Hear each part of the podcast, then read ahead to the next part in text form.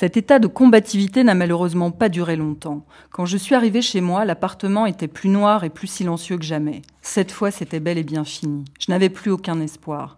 Un sanglot monstrueux est monté dans ma gorge et a explosé contre mon palais.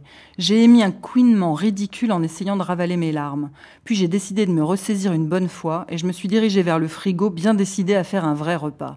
Je l'ai ouvert et j'ai vu qu'il était quasiment vide. On se serait cru sur la banquise, à des milliers de kilomètres de toute civilisation.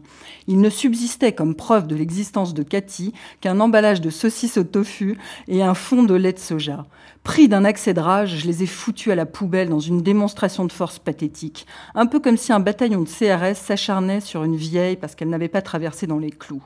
Après, j'ai ouvert le placard et j'ai fait le grand nettoyage de printemps, sauf qu'on était en plein hiver. J'ai viré toutes les saloperies diététiques de Cathy, ces merdes qu'elle m'avait forcé à bouffer pendant quatre ans. Tout ça pourquoi? Pour me retrouver jetée sur un trottoir de banlieue par une pouffe. J'ai explosé le riz complet qu'il fallait cuire 50 minutes même en plein été, les lentilles, les pâtes complètes, le quinoa, les beignets de légumes au sétan et toutes ces saloperies qui me sortaient par les yeux.